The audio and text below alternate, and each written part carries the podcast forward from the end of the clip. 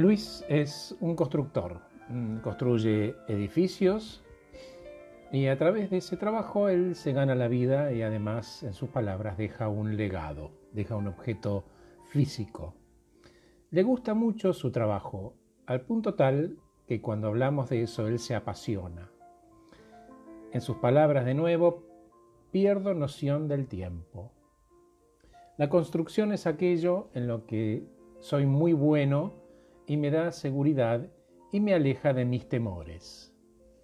Es tanto mi refugio, donde nada malo me puede pasar, como mi motor. Tengo mucha experiencia y cuando nado en esas aguas estoy en paz y tengo control. Cuanto más construyo, más contento estoy porque me mantiene en este presente que quiero y me siento tranquilo. Lo sé hacer por lo tanto, los problemas se resuelven como todo problema. En el momento que entendí que ese espacio existe en mí, se acabaron las excusas, los pretextos y las trabas. Es más, H, ahora que lo pienso, cuando construyo un edificio, construyo un compromiso entre mi presente y mi futuro. Y esa promesa que me hago a mí mismo me ayuda a entender a dónde quiero ir. Porque ¿sabes qué otra cosa que descubrí, Horacio? Que los refugios externos son inestables. Hizo con la cara un par de muecas, alejó la mirada y empezó a mirar por la ventana.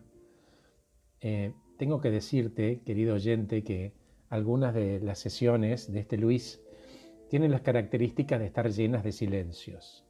A veces se queda mirándome fijamente, con una sonrisa, eh, pero no me está mirando, está mirándose a sí mismo, mira por la ventana, eh, y es como que yo veo los engranajes de su cabeza que se mueven y caen algunas fichas, y a veces después de esos segundos de silencio, suspira, sonríe y me mira como diciendo, sigo.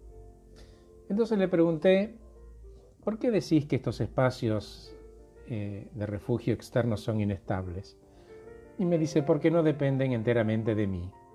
Por ejemplo, y mi relación con mi familia, mis padres, el bienestar de los demás. Un trabajo en el cual mi trabajo depende de otro, por ponerte un ejemplo.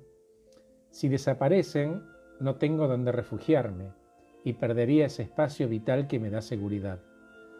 Si fuera un espacio externo en el cual dependo de otro y no soy el protagonista y el dueño, no voy a poder ser el constructor de mi bienestar. Y en mi caso, esto de ser constructor, que solamente depende de mí, aumenta mi autoestima y sé que soy capaz de recurrir a ese espacio cuando quiera para protegerme. Se hizo otro largo silencio y agregó, Cuando cuido ese espacio, protejo mi alma y entiendo que puedo sostener mis emociones y vivirlas con plenitud. Y en ese punto H hasta identifico las emociones que se generan cuando conecto con mi refugio. ¿Cuáles son? le pregunté. Hizo otro silencio para elegir las palabras y dijo fuertemente bienestar, energía, foco. Hasta cuando te lo cuento, Horacio, me hace sonreír. Gracias por escucharme. Soy Horacio Velotti. Estés muy bien.